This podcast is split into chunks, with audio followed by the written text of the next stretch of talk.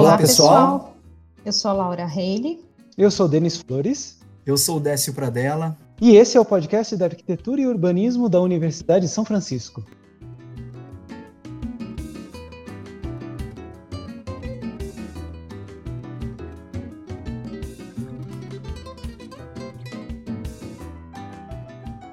No episódio de hoje, entrevistamos a arquiteta e urbanista Roberta Smiderli, doutorando do programa de pós-graduação em Arquitetura, Tecnologia e Cidade na Unicamp, do ano de 2018 ao ano de 2022, desenvolvendo o trabalho Conforto Acústico e Aplicação no Projeto Arquitetônico, abordagens de ensino de disciplinas tecnológicas em cursos de Arquitetura e Urbanismo, no Laboratório de Conforto Ambiental e Física Aplicada, o LACAF. Nessa conversa cheia de intimidade e histórias, a gaúcha de Flores da Cunha contou sobre as férias na fazenda, como nasceu a paixão pela arquitetura e como a acústica conseguiu unir tudo o que ela gostava de estudar. Roberta contou do intercâmbio, do TCC, da pós e da sua atuação como docente, que era sua vontade desde criança. Esperamos que se divirtam nesse podcast de hoje, assim como nos divertimos durante a entrevista.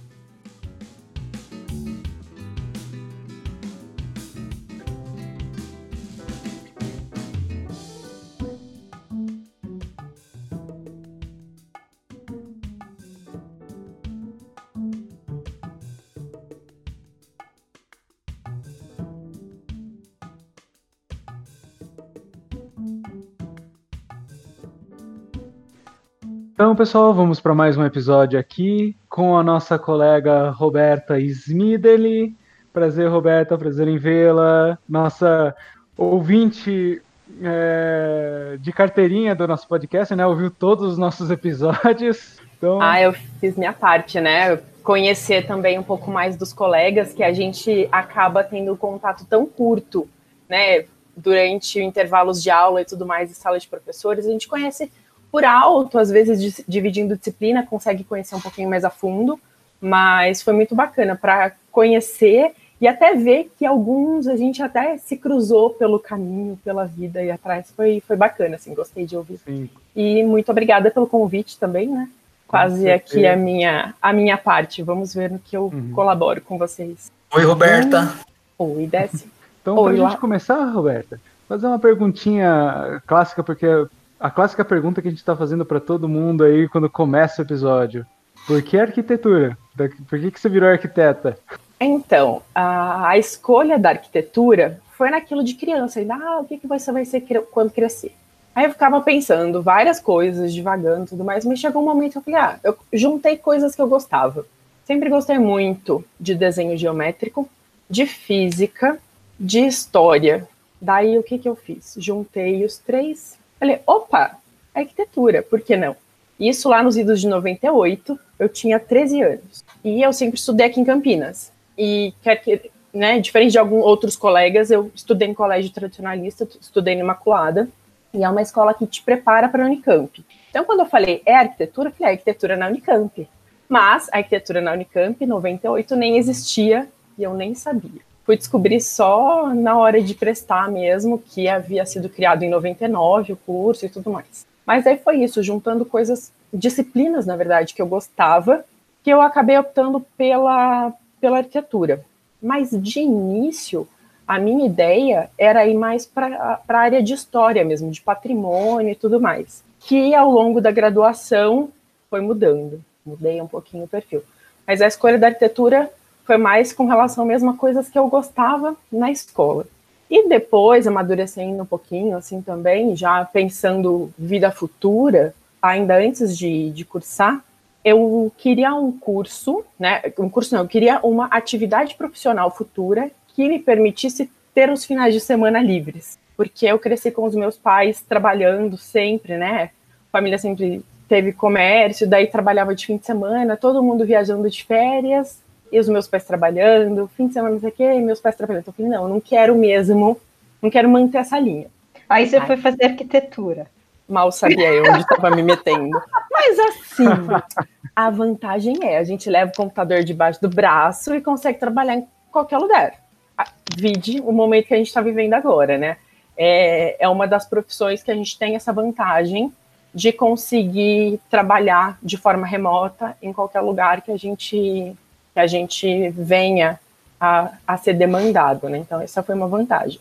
Então, a partir da Unicamp não teve a escolha da graduação, não teve nenhuma dúvida, né? Foi direto ou... É, na verdade, assim, quando, quando a gente está naquela loucura de colegial e tudo mais, pressão e vestibular e não sei o quê, eu dei uma balançada, eu cogitei fazer jornalismo, tanto que de treineiro na USP eu prestei jornalismo, eu não prestei arquitetura. Prestei treineiro arquitetura na Unicamp, fui para a segunda fase também. Odiei porque daí eu perdi as férias, eu tive que fazer a segunda fase, né? daí tinha todas as provas, fiz aptidão também, mas foi bom para conhecer de verdade como seria a prova futura, né, do, do ano seguinte. Mas daí na hora de prestar mesmo, eu falei não. Até foi foi engraçado, assim, quando para para lembrar como foi a situação, eu me lembro no Imaculada a gente tinha a questão de orientação profissional também, que tinha uma psicóloga que nos acompanhava no terceiro colegial para ver direitinho. E uma das coisas que ela me, me argumentou quando ela estava fazendo a entrevista do ah, será que jornalismo? Ela perguntou: ah, você se vê cobrindo a guerra de Kosovo? Aí eu falei: é, não, né? Uma guerra, Kosovo, melhor não mais para frente a gente vai ver cenas dos, próximos capítulos. Mas naquele momento eu falei, não, Kosovo não, e fiquei mesmo. Aí acabei fazendo minha inscrição para cinco vestibulares, dos quais eu fiz três provas. Eu prestei só as públicas, USP, Unicamp Unesp aqui, aí Federal do Rio Grande do Sul e de Santa Maria. Foram a, as que eu fiz a, a inscrição. Só que o pessoal mais novo não deve saber, só que antigamente, né, como que funcionava essa questão da segunda fase? A, a gente tinha a concomitância de data. Você tinha Federal de Porto Alegre, Federal de Santa Catarina, a USP, todas elas na mesma época. Então, uma vez que eu passei para a segunda fase da FUVEST, né, que seria para a USP, eu não pude mais fazer Porto Alegre, eu tive que fazer a escolha. Aí a de Santa Maria era depois da matrícula da Unicamp, também não fui fazer. E, e a Unesp, eu não gostei de Bauru. A vantagem da aptidão ter sido antes foi que eu vi que não ia gostar de morar lá. Então eu meio que dei uma sabotadinha na prova, né, para não passar. e fiquei, na verdade, entre USP e Unicamp, USP São Paulo, no caso, a USP. E, e daí acabei passando só na Unicamp. E daí foi aquilo, né, o que eu tinha colocado como meta lá em 98, sem nem saber que existia, foi onde eu acabei caindo mesmo.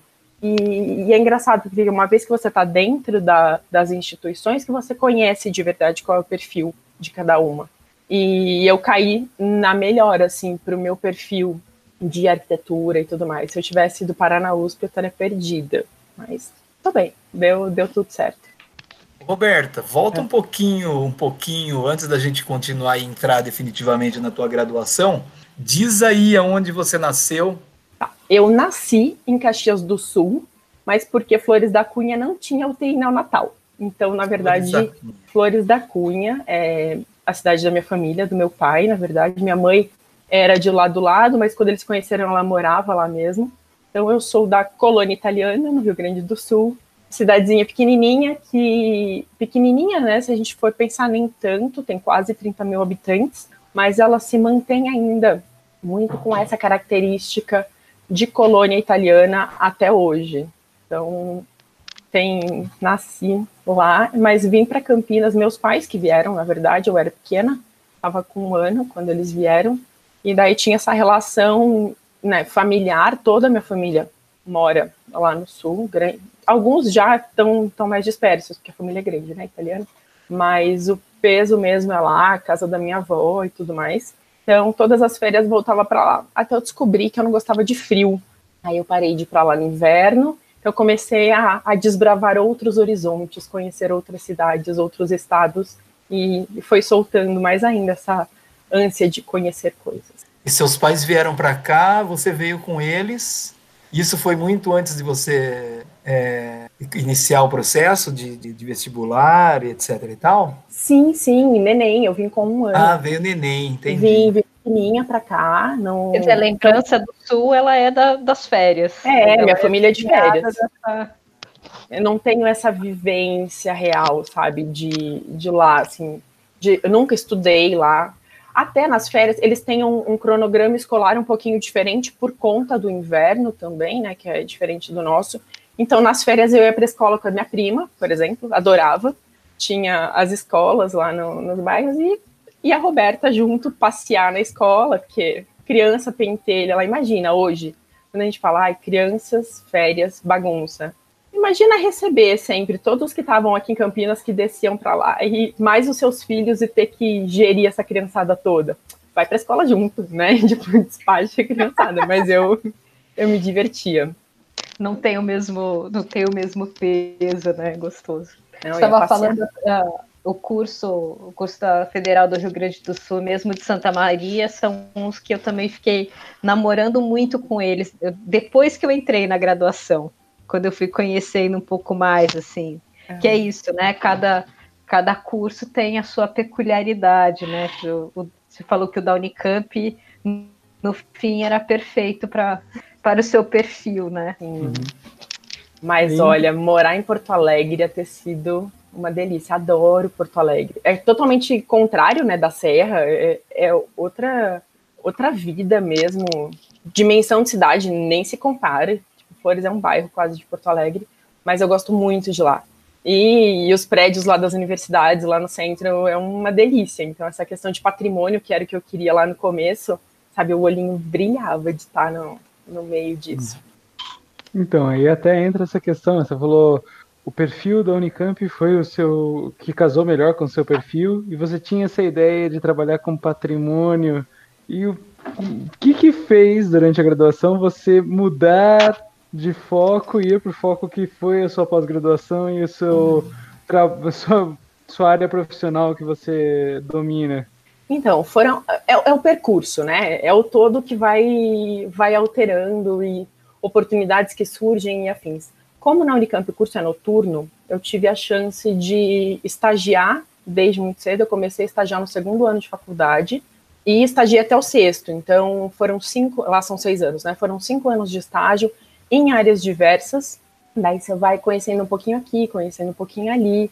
A gente tem a questão das disciplinas eletivas que a gente tem que fazer. Então, me lembro quando saiu a primeira de patrimônio, eu falei, ah, quero fazer. Ah, tá. Brasil, patrimônio, será que eu consigo? Será que não? Fiquei pensando como seria mesmo questão de trabalho e tudo mais. Não me via indo para fora, né? Devagando, criança ainda devagando. Aí eu fui perdendo um pouquinho é, esse esse desejo do trabalho direto mesmo com patrimônio, mas nunca perdi o amor pela área. Mas daí, então, as disciplinas. Lá na Unicamp, a gente tem o tripé do, dos três institutos, que é o Instituto de Artes, o IFISH, que é Filosofia, Ciências Sociais, História, e a FEC, que é Engenharia Civil. Então, nós estávamos sempre amparados por professores desses três institutos, formando o curso. Mas a sede mesmo é a FEC, na verdade a FECAL, né, Faculdade de Engenharia Civil, Arquitetura e Urbanismo, a gente fica no mesmo prédio da Engenharia Civil. Então, a gente tinha professores da Civil, muito conteúdo mesmo no, no nosso no nosso escopo mesmo, nas disciplinas e tudo mais, que eram dessa área mais exata. E, né, eu falei lá atrás, desenho geométrico, física, eu sempre tive muita facilidade com matemática, com física, também com essas áreas mais exatas. E daí eu ia fazendo as disciplinas e olha, bacana. Eu ia muito bem nas disciplinas, não porque eu estudava, mas porque era essa questão de facilidade mesmo, sabe? O, o entender o que estavam falando. Diferente, por exemplo, sei lá, se me dessem alguma coisa, né? Que eu falei da FAO, de ser mais artístico e tudo mais. A hora que tinha que criar as disciplinas de início que a gente tem, os primeiros projetos com professores do Instituto de Artes, para desenvolver um pouco mais esse lado artístico nosso, nossa, eu travava de um jeito. Eu falei, gente, socorro, né? Essa questão mais artística, eu nunca tive muito, mas a lógica, né, o funcionamento das coisas para mim sempre foi muito, muito fácil, né? Sempre foi um raciocínio lógico para mim que, que dava certo. Mas daí, o nosso quarto ano, acho que era, na época, era muito pesado de engenharia. Eu cheguei até a cogitar, putz, será que eu não devia ter feito civil? Aí, no quarto ano, que era muita civil mesmo, sabe? Estruturas mil, um monte de coisa. Eu falei, nossa, graças a Deus que eu faço arquitetura. Porque essa variância que a gente tem. Cansou de exata, você vai ler um texto, se aprofundar sobre cidades e, e a história da formação delas, ou mesmo da arquitetura e, e tudo mais. Cansou também, vai fazer maquete, sabe? Você consegue cansar áreas diferentes do cérebro. Porque é isso, né? A gente tem uma demanda no curso de arquitetura que é muito pesado, muito pesado mesmo. E se a gente consegue equilibrar dentre as áreas, mesmo, não digo nem questão só da disciplina, trabalhos a gente tinha que fazer de qualquer jeito. É que, né, o que você fazia da meia-noite às seis? Se eu estagiava, né, fazer projeto, que dormiu o quê, né? É, a gente vai, vai se ajustando. Aí eu sei que foi indo, e veio, né, a física lá atrás, lembrando de coisas, que eu falei, tive facilidade, sempre gostei muito. Aí eu comecei a ver, na hora de escolher o mestrado, o que é que eu gostaria de lecionar no futuro, né? Então, você perguntou da questão da acústica. Quando eu optei pela área mesmo de desenvolvimento da minha pesquisa, eu estava entre a parte de conforto acústico e gerenciamento, né, desenvolvimento de projeto com, com o professor Denis, ou Estela Mares ou então o Denis, Mariovaldo Denis, grande. Aí conversei com os dois, me pensei, né, no futuro, o que, que eu me vejo dando aula? Falei, não, é acústica. Por isso que o mestrado foi nessa área, já era visando mesmo a lecionar a área acadêmica. E no, você já, nesse percurso, é, isso já refletiu um pouco no seu, na definição do seu trabalho final de graduação? A questão, você já gostava da área de acústica? Isso se incorporou já no, nesse, nessa transição da graduação para pós? Olha, se a gente for olhar, é, tanto eu coloquei lá, meio sem querer. Né? Agora, sabe, quando você para pensar, você começa a relacionar as coisas. O meu TFG, ele foi uma escola de artes. Que eu pensei como, na época, a gente, teve, a gente tinha um ano para fazer o nosso trabalho final, não tinha PI, né? Era tudo junto, né? O desenvolvimento da disciplina era TFG, primeiro e segundo semestre. Mas a professora Cristina Meneghello, no semestre anterior, ela deu uma disciplina para a gente, ela começou a questionar, né, uh, o que a gente pensava em fazer e tudo mais, e aí que já criou essa, essa pulguinha, porque foi uma época que que estava entrando sertanejo universitário, se a gente for pensar 2007, né, tava começando a explodir mais sertanejo universitário, e daí a pessoa vai, mas o povo não gosta de música, ai que música ruim, que não sei o que, eu falei, gente, como que uma pessoa pode dizer gosto ou não gosto se ela não conhece, né? Falar, ai, música clássica é chato. Você conhece música clássica? O que é que você conhece? Como você foi apresentado a isso?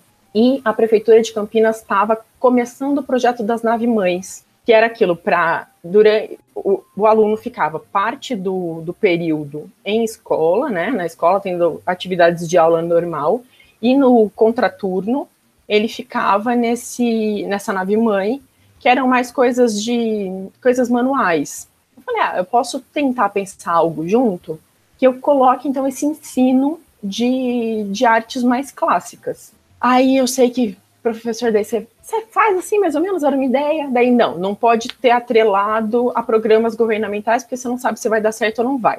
E não pode ser um modelo, tem que ser num local, porque você precisa analisar esse terreno, tem que ter uma relevância. Aí eu mudei, né? Desacoplei da nave mãe que, e resolvi fazer um centro mesmo, que na época eu chamei ele de Centro de Reconhecimento das Artes, que né, era reconhecimento para você conhecer de verdade, entender e tudo mais. Aí eu, a escolha do local que a gente tinha só que fazer em Campinas, justificar o terreno de acordo com na verdade, acho que nem precisava, assim, Campinas, eu não me recordo exatamente. Mas tinha que justificar a escolha do seu local de acordo com o tema. Então eu comecei a buscar, tá, eu quero uma escola de artes para suprir os alunos. Então eu tenho que ir onde tem aluno. Comecei a buscar onde em Campinas eu consegui, num raio pequeno, ter um perfil variado de alunos. Eu acabei escolhendo um terreno em frente à Lagoa do Taquaral, mas ele fala, ai, mas é o Taquaral, é elitista, não sei o quê. Super fácil de acesso para ônibus, várias, várias linhas chegavam. E eu estava próximo a vários colégios, do lado do colégio Gustavo Marcondes, Aí tinha o São José um pouquinho mais para cima, o Nautas, que, se eu não me engano, era do Opus Dei, o Farroupilha, tinha o Júlio Chevalier, que também era de outra religião, eu não me lembro agora qual era. Eu sei que eu estava num entorno, num raio pequeno, assim, com vários colégios. Alguns que já ofereciam atividades, outros que não. Então, estava lá, meu público estava lá. Então, eu fui fazendo isso. E daí o quê? tô fazendo escola, daí tem música e tudo mais, eu vou ter aula de dança, você tem ruído de impacto. Daí eu já comecei a pensar ali. A acústica já foi entrando no meio do meu projeto também, então tinha essa questão do ensino, e a acústica entrando no meio, tem que fazer isolamento entre as salas, tem que pensar como que vai ser o conforto, incidência solar também, tudo mais. Então eu acabei lá na graduação, no, no meu TFG, já indo sem querer para essa área também. Então foi tudo meio atrelado. Por isso que eu digo, é o percurso ali, foi acontecendo. Muito bom. E, o, e depois disso, você, você já. Isso também a gente faz as perguntas, lógico, direcionando para o alunado uhum. nosso. Sim. Né?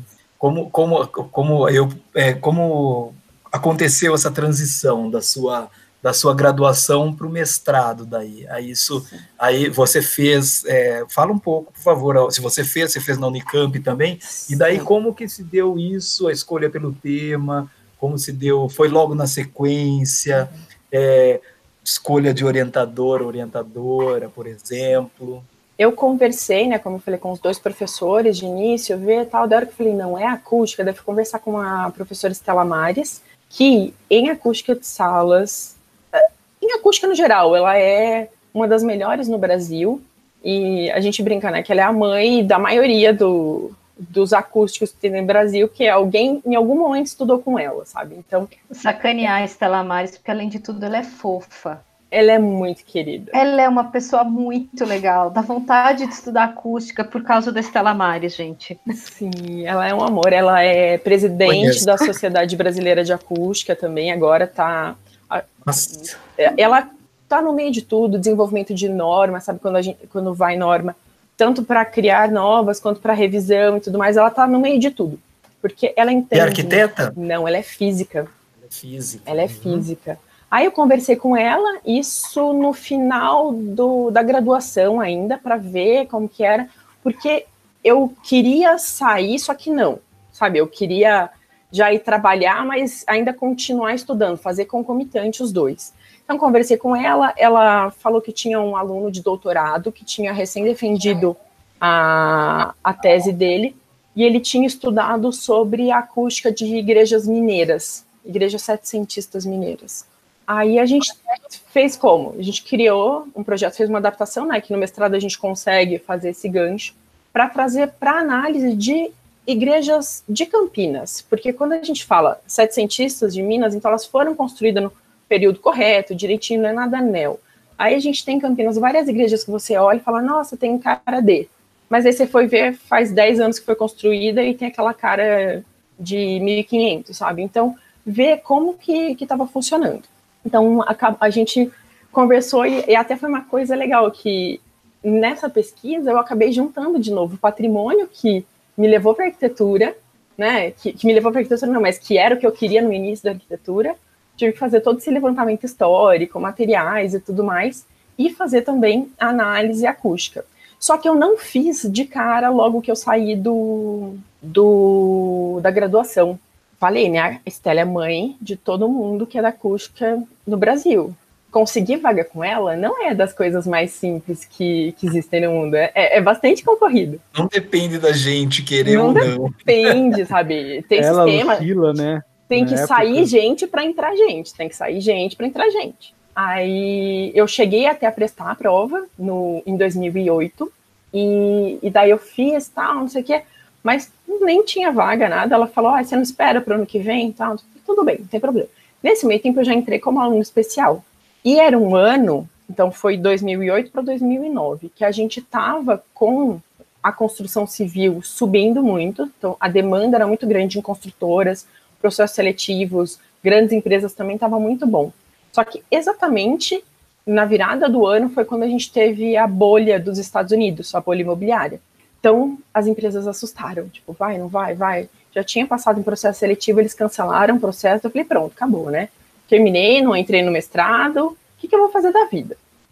Peguei, fui pro sul, fui passear, né? Tava de férias. E lá é no meio do mato. celular nunca funciona. Por acaso meu telefone tocou. Falei, nossa, que estranho, né? Tá no meio do mato e, e vai. É, até hoje. É muito difícil conseguir sinal. Só a Vivo que funciona. Eu sempre tive TIM.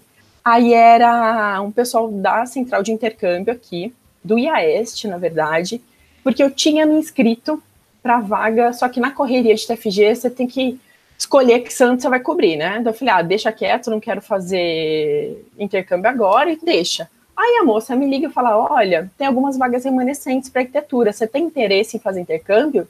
Eu estava no meio do mato, né? Não tinha, uh, como se diz, smartphone, nada disso. Muito menos internet na minha avó, nem nada. Você vai caçar uma lan house e ver o que é que tem, né? Vocês sabem o que, são, que é lan house ainda, alunos, né? Vocês conheceram isso? Mas procurar, daí vi quais eram as vagas. Eram 11 vagas remanescentes mesmo, eram lugares bem diferentes. Aí eu sei que eu olhei, tinha Istambul, tinha. Então, era Turquia, Sérvia, Polônia, uh, Romênia tinha também. Eu sei que, né, daí vai de novo a história. Eu gostei muito de uma vaga que era em Bucareste, na Romênia, e outra que era em Istambul, na Turquia. Mas nesse meio tempo de eu voltar do sul para cá para ver direito, as vagas tinham trocado todas e por fim eu tinha eu fui conversar, né, com elas e eu fiquei entre duas vagas. Uma que era na Polônia, em Poznan, já para trabalhar com acústica de fato. E, na verdade, num escritório que trabalhava com acústica, mas eu ia ser cadista, eu ia ficar desenhando para eles e não sei se de fato desenvolvendo alguma coisa. E daí tinha o outro que era numa cidade que chama Nish, que é a antiga Mediana, né, onde nasceu Constantino, que deu origem a Constantinopla, que fez Istambul. Então era o centro, era rota, é o centro de todas as rotas de comércio. Daí, né, aquela partezinha de história arrepia de novo, eu falei, essa que eu quero pai me banca mais um ano, porque, né, eu ia ter que fazer a disciplina como especial, era para férias de verão, na verdade, na Europa, com a possibilidade de estender. Por isso que eu falei que aquele negócio da guerra de Kosovo ia voltar. Onde que eu estava indo? Para a Sérvia. Então, acabei escolhendo, né? Na hora foi muito isso de lembrar da psicóloga falou: nossa, você se vê na, na guerra de Kosovo? Né? Acabei indo parar na Sérvia. Mas nesse meio tempo também, entre fevereiro decidir a vaga e, e viajar só em julho, eles mudaram no lugar. Cancelaram minha vaga em Niš e me colocaram em Belgrado. Aí eu falei, putz, eu tava esperando para uma cidadezinha pequenininha. Eu acho que Niš, se eu não tô enganado, é a terceira maior cidade da Sérvia é, era na época, né? Que era Belgrado, Novi Sad e Niš, que tinham 60 mil habitantes. Era bem pequenininha. E daí me joga na capital com 2 milhões e meio e não sei o que. Eu falei, nossa senhora, né? Calma lá, deu um boot assim cerebral de repente. Vamos, e vamos, né?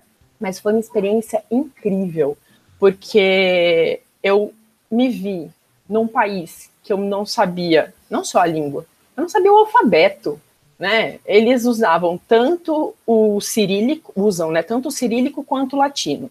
Aí você chega, você ganha um mapinha, não tinha Google Maps, tá? ganhei uma mapinha de papel que voltou furado de tanto usar. Mas você olhava no mapa, estava escrito em latino. Daí você olhava na placa na rua, era em cirílico. Daí você faz o quê? Aula de matemática. Vamos lá, tem um lambda, tem um delta, tem um phi. O que será que é esse outro, né? Aí são as pegadinhas que a gente cai. Me lembro a primeira vez que eu entrei no banheiro errado. E tinha uma letra em cada porta. Uma era um M, a outra era como se fosse um K espelhado. Eu olhei aquela letra esquisita. E eu olhei o M, eu falei, o M eu conheço, né? Então, entrei. Não, o M era o masculino. Aí já entrei de cara no banheiro errado. Que na verdade a outra letra era o J, que é de Jena, de mulher, e o M de Musk, né? De homem. Então foi, foi uma coisa engraçada esse do não conhecer a letra. Nós éramos 65 intercambistas do mundo inteiro. Tinha de Japão a Canadá, passando por Índia, por México, Brasil.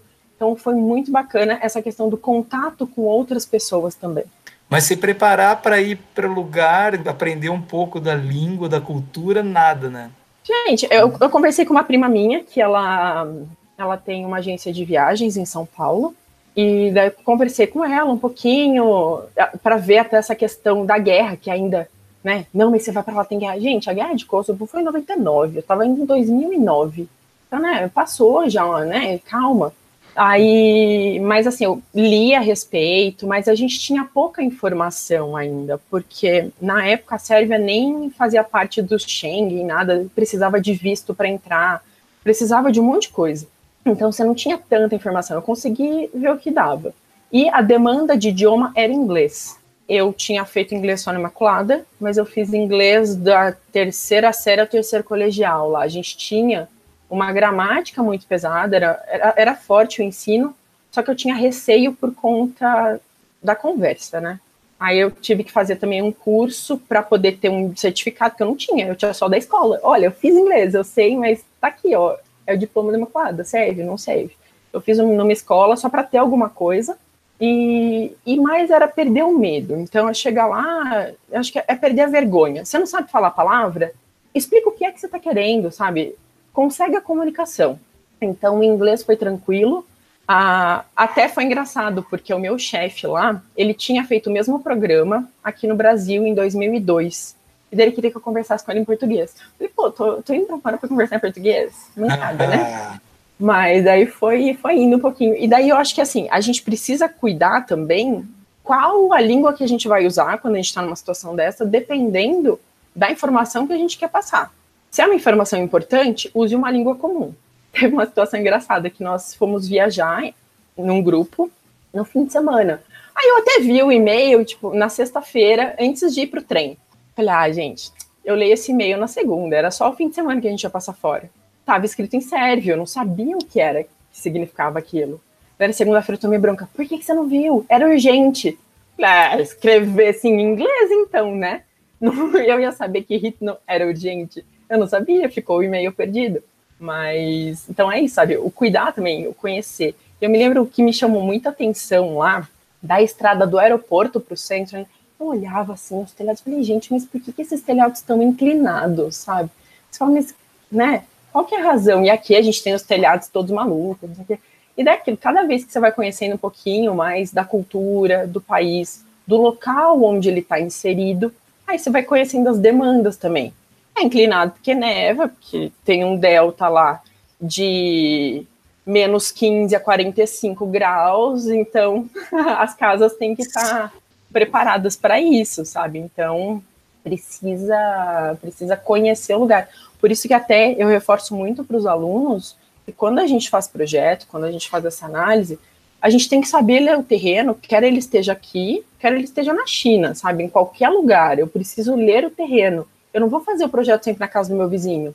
Então, eu preciso conhecer a cultura do local, o local, todas as demandas, para daí, então, fazer um projeto de acordo. Aí, sei que fui lá para a Sérvia, Fiquei lá, daí depois eu fiz um mochilão de um mês, quase.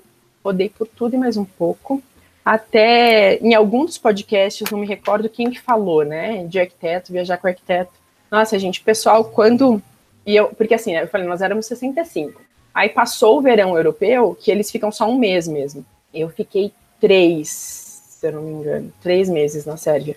Muita gente foi embora, e no fim, nós acabamos mudando para um apartamento. Os que iam ficar mais tempo foram concentrados num apartamento. Nós éramos 11 pessoas em dois quartos, super bacana. Mas era. Não, antes tivesse dois banheiros, pelo menos, né? Tinha um banheiro. Apartamento grande, mas antigo, no centro, numa das áreas mais nobres que tem lá de Belgrado. Mas aí, nesse meio de 11, nós éramos seis arquitetos. Então tinham eu, eu aqui, eu, uma argentina, então, brasileira, argentina, um romeno, uma jordaniana, aí tinha um colombiano também, esqueci, acho que era outra brasileira, Natália, que chegou depois, eu não me recordo exatamente. E era muito legal, porque eu tive lá, embora nesses seis anos que eu tenho estagiado, cinco anos que eu tenho estagiado aqui no Brasil, antes de ir, lá eu tive uma liberdade de projeto no escritório que eu estava estagiando, que eu jamais tive aqui. Meu chefe falava, ele dava, ó, oh, me traz sua, sua opção, suas opções. Aí você ia, desenhava, não sei o quê, e, ia mesmo com a sua proposta, e depois a gente desenvolvia junto. E quando tinha dúvida, fazia o quê? Botava na mesa, era assim, tipo, a brincadeira de todo mundo, seis pessoas de lugares distintos discutindo um projeto em outro lugar que nenhum morava, sabe? Então, foi um crescimento Nossa, que mesmo. Isso. Que muito legal. Muito legal, desse, de conhecer como cada um pensa, o projeto para a sua cultura, para o local né, onde eles estão fazendo. Então foi muito, muito bacana. Então eu digo que valeu muito a pena.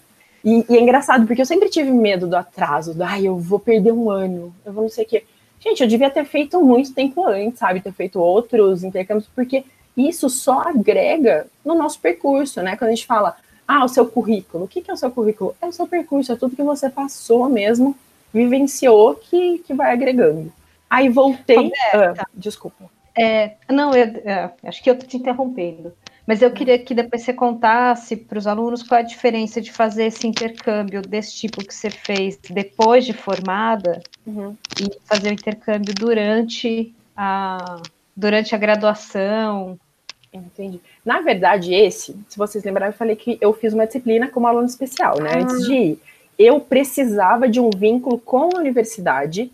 O programa do IAEST, você tem que ter vínculo com a universidade. Então, é para estudantes todos que estavam lá tinham alguma relação com a universidade. Tanto que algumas vagas é, os, são faculdades que oferecem, então tinha gente que ia para pesquisar mesmo dentro da faculdade, e desses 65 tinha de todos os cursos, né? Tinha engenharia, arquitetura, física, matemática, tinha de tudo mesmo. Aí tinha outros que o escritórios ofereciam, então tinha pessoas que trabalhavam em empresas, pessoas que trabalhavam em escritórios, outros nas universidades. Então a gente precisa esse programa, que é o IAEST, ele é vinculado a, ao, ao ensino mesmo, né? A graduação de preferência. E, e ele aqui no Brasil ele tem um perfil um pouquinho diferente de fora. Fora é assim, você trabalha para o IAEST, então você oferece sua mão de obra, seus serviços. Então, você prepara para receber outros alunos, você faz essa organização de quem vai ficar com que vaga, trabalham de fato nesse escritório central do IAES. Aqui não, a gente compra as vagas. Então você vai lá, se inscreve, tem que pagar uma taxa que os outros países não têm. Muitas vezes eles são subsidiados pela, pelas universidades, sabe? Então a gente paga essa taxa. E daí, para escolher os melhores lugares e não as vagas remanescentes, tem uma questão de pontuação. Então, pelo menos era assim, não sei se teve alguma mudança. Você ia buscar um estrangeiro no aeroporto, pontinho. Você acompanhava um estrangeiro que veio para cá, né, desse programa, numa festa, pontinho. Oferecia residência, ganhava mais pontos. Oferecia estágio aqui, também ganhava. E então, aqui é uma questão de somatória de pontos e pagamento de taxa. E, e fora não, é o seu trabalho. Você dá seu trabalho e é subsidiado para estagiar fora. E são vagas mundo afora. Aí eu fiz isso na como eu não fui, né, para a faculdade, nada, eu, diferente dos alunos nossos, que eles vão para a universidade, minha irmã também fez, minha irmã fez PUC, ela foi para Grenoble, aí ela foi para a universidade para estudar, eu não, eu fui para um escritório estagiário, eu fui trabalhar, então eu recebia para isso. Não dava muito dinheiro, mas, né, pagava minha alimentação, meu transporte, onde eu morava, e ainda sobrava o equivalente a uns 100 reais que eu conseguia viajar Tipo, na época, né, o real valia alguma coisa, e a Sérvia tinha um custo de vida muito baixo. O leste europeu é muito mais barato, mesmo com o real nessa bagunça, o leste europeu ele é muito mais barato que os nossos países conhecidos. Vai viajar para a Alemanha, para a França, você gasta muito mais dinheiro do que nos outros. Então, mas a diferença grande que eu tinha era essa relação, né? Eu não fui para estudar, eu fui para trabalhar. Então, foi, foi muito bom para aprender, né? Para conhecer muito. E até a questão da língua, no meio, né, que eu fui, na verdade, para ficar um mês, um mês e meio, e acabei ficando três. E no meio do percurso, meu chefe, a gente tinha lá no escritório projetos variados. Eu fiz um escritório da Svarovski na Índia, sabe? Eu estava na Sérvia, eu brasileira, fazendo um projeto para a Índia. Daí, é, é essa questão, né, do, do onde que você está trabalhando, onde você está atuando.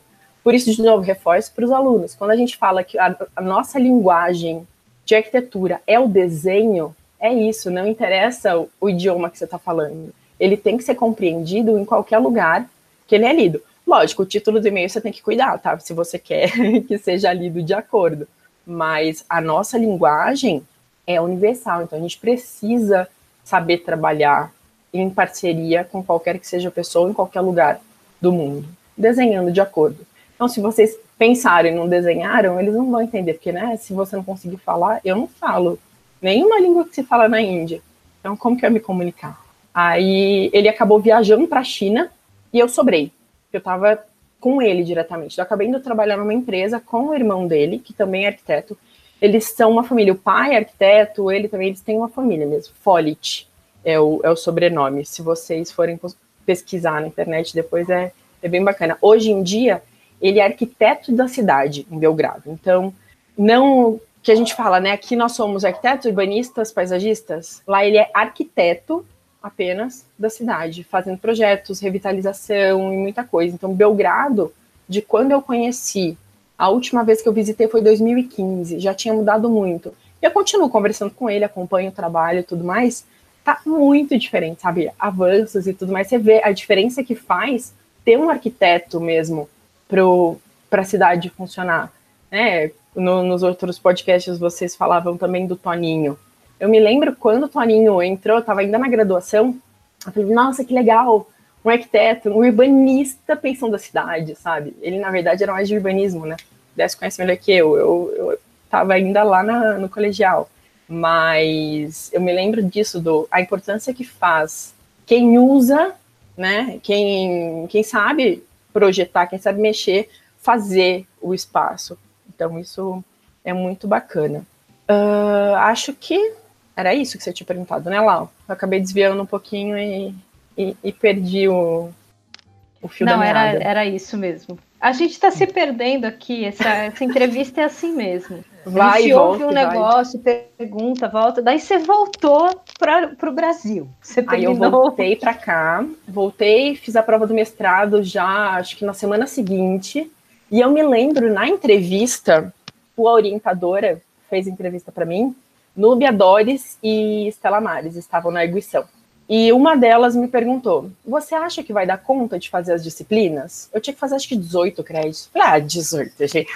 Eu faço 28 por semestre. O que, que são 18? Lógico que eu dou. Mentira, gente. Mestrado, disciplina de pós, não tem nada a ver com disciplina de graduação. nada a ver. Não, não tem. E além de tudo, a gente tem um fator complicante que é a gente tinha algumas disciplinas que eram obrigatórias para serem feitas e você tem que esperar elas serem oferecidas. Eu sei que eu já estava quase defendendo meu mestrado e eu não tinha feito ainda acústica 1. Por quê? Porque foi oferecido quando eu estava em Belgrado, acústica 1 e 2 no mesmo semestre. Aí, né? Nossa! Quando que você vai abrir uma turma para fazer? Quando você vai abrir uma turma para fazer? E tem que abrir, daí você abre uma turma pós-graduação. A gente tem salas, assim, quando a gente tem disciplinas mais específicas, você tem 10 alunos numa sala, 15 quando muito. Aí tem metodologia e tudo mais, que daí enche a sala, 40 alunos. Mas, no geral, são turmas pequenas, porque é um, uma demanda diferente. Eu fiz disciplina com o Denis, inclusive, também. Disciplina de Scarazato, uhum. foi lá que eu conheci. Isso que eu falei, né? A gente vai se trombando pela vida, né? Ele era colegas. monitor também? Não, não. Não, ele estava ele tava fazendo mestrado ou doutorado já num. Acho que era mestrado ainda, não sei. Que ano que foi? 2010? 2010 eu tava. Eu acho que eu tava para começar o doutorado, alguma coisa do tipo, porque é. era. Eu finalizei meu mestrado em 2010. Entendi.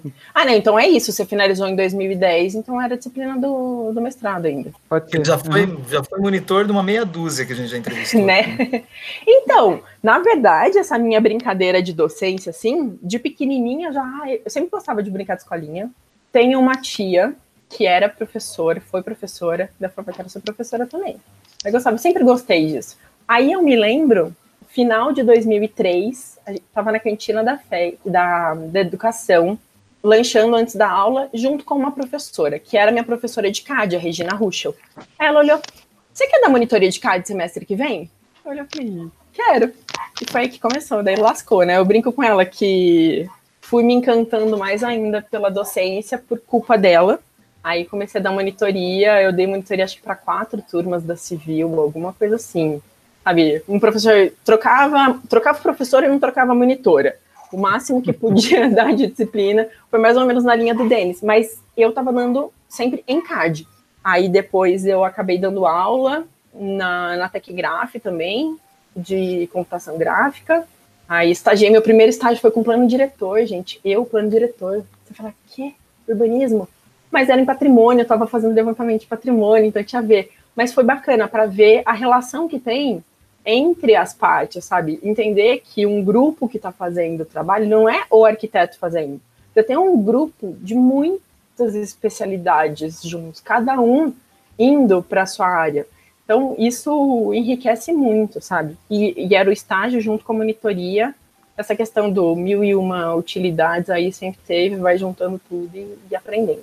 Mas aí sei que ah, no, então comecei o meu mestrado em 2010, passei na prova, comecei em 2010. Aí nesse ano eu trabalhei no Campinas Decor, foi onde eu conheci a Carol, que a Carol falou, isso aqui, Helena. Falei, ah, é dali que eu te conheço. Porque sabe quando você tromba com uma pessoa e fala, conheço essa cara. Eu cheguei a comentar já com ela, mas no podcast dela que eu vi onde a gente tinha se encontrado de fato. Porque como eu ainda não estava com bolsa, eu precisava trabalhar em alguma coisa que não fosse tão pesado assim, para poder para poder tocar pesquisa também, né? Fazer disciplinas e tudo mais. Então eu, trabalhei na obra do Campinas Decor, ela trabalhou como arquiteta, eu trabalhei na obra mesmo. Então é aquilo, né? Gerenciar vários lados ao mesmo tempo, tentar fazer o negócio fluir. E tanto minha parte sempre foi mais essa do fazer funcionar as coisas, né? Que eu me recordo na festa de inauguração, acabou a força. Caiu a força, na verdade, não acabou. É todo mundo de vestido longo, salto, arrumadinho. Pega a Roberta, sai correndo, levanta o vestido e vai pro poste ver o que é que aconteceu. Daquilo sobrecarga, algum arquiteto colocou equipamento que não estava previsto, né? Daí a gente fala, gente, tem que cuidar, amperagem tá aqui, ó, você colocou demais, desliga. Mas isso no meio da festa. Tá? Vai, tá, chegamos lá, eu, engenheiro e o eletricista. Outros arquitetos? Não. Então é aquilo, né? Eu entender, opa, tem que funcionar. Onde que tá o problema? É lá, vamos atrás do, do problema diretamente. Aí depois saiu minha bolsa. Na época, a gente mandava para a FAPESP duas vezes no ano. Então você uhum. mandava uhum. em agosto para ter a resposta em março e em março para ter a resposta em agosto. Como eu entrei em março, tinha que mandar já o projeto assim, vapt-vupt. Não dava muito tempo de enfeitar ele demais. Eu mandei o mesmo que eu mandei para a FEC. Então foi que já estava, tá, vamos tentar qualquer coisa. Em agosto a gente manda de novo, né? E aprovaram, já de cara. Falei, opa, beleza, obrigada. Então agora vamos focar só na pesquisa. Então eu fiquei, de fato, no mestrado fazendo, né? Só dedicação exclusiva, o tempo de bolsa. Aí também essa questão, FAPESP, eu já estava lá. Daí eu digo, né, que é, são as coisas que vão acontecendo. Daí remetendo de novo, esse link da minha família italiana, tudo mais, eu queria morar um tempo na Itália, eu tinha essa curiosidade do saber como é, saber se de fato era como eu vivenciava aqui. Aí teve uma vez, meu irmão me mandou um e-mail que a FAPESP tinha aberto um programa novo chamava-se BEP, que era Bolsa de Estágio em Pesquisa no Exterior. Tanto que, hum, como tinha recém-lançado, quem já estava com, com processo em andamento, com bolsa em andamento, podia encaminhar como um adendo. Hoje em dia você tem que fazer já prevendo que você vai ter uma parte no exterior. Eu peguei e mandei. Falei, tá, eu mandei. A resposta vai vir quando? Fevereiro. Para eu ir, eu tenho que comprar passagem antes, senão vai ficar muito caro. Então eu falei, eu já tinha né, feito um pezinho de meia para esse fim, para esse tempo na Itália. Então eu vou. Conversei com a Estela, falei, eu vou de qualquer jeito, saindo Bolsa FAPESP ou não, eu vou fazer a pesquisa lá fora.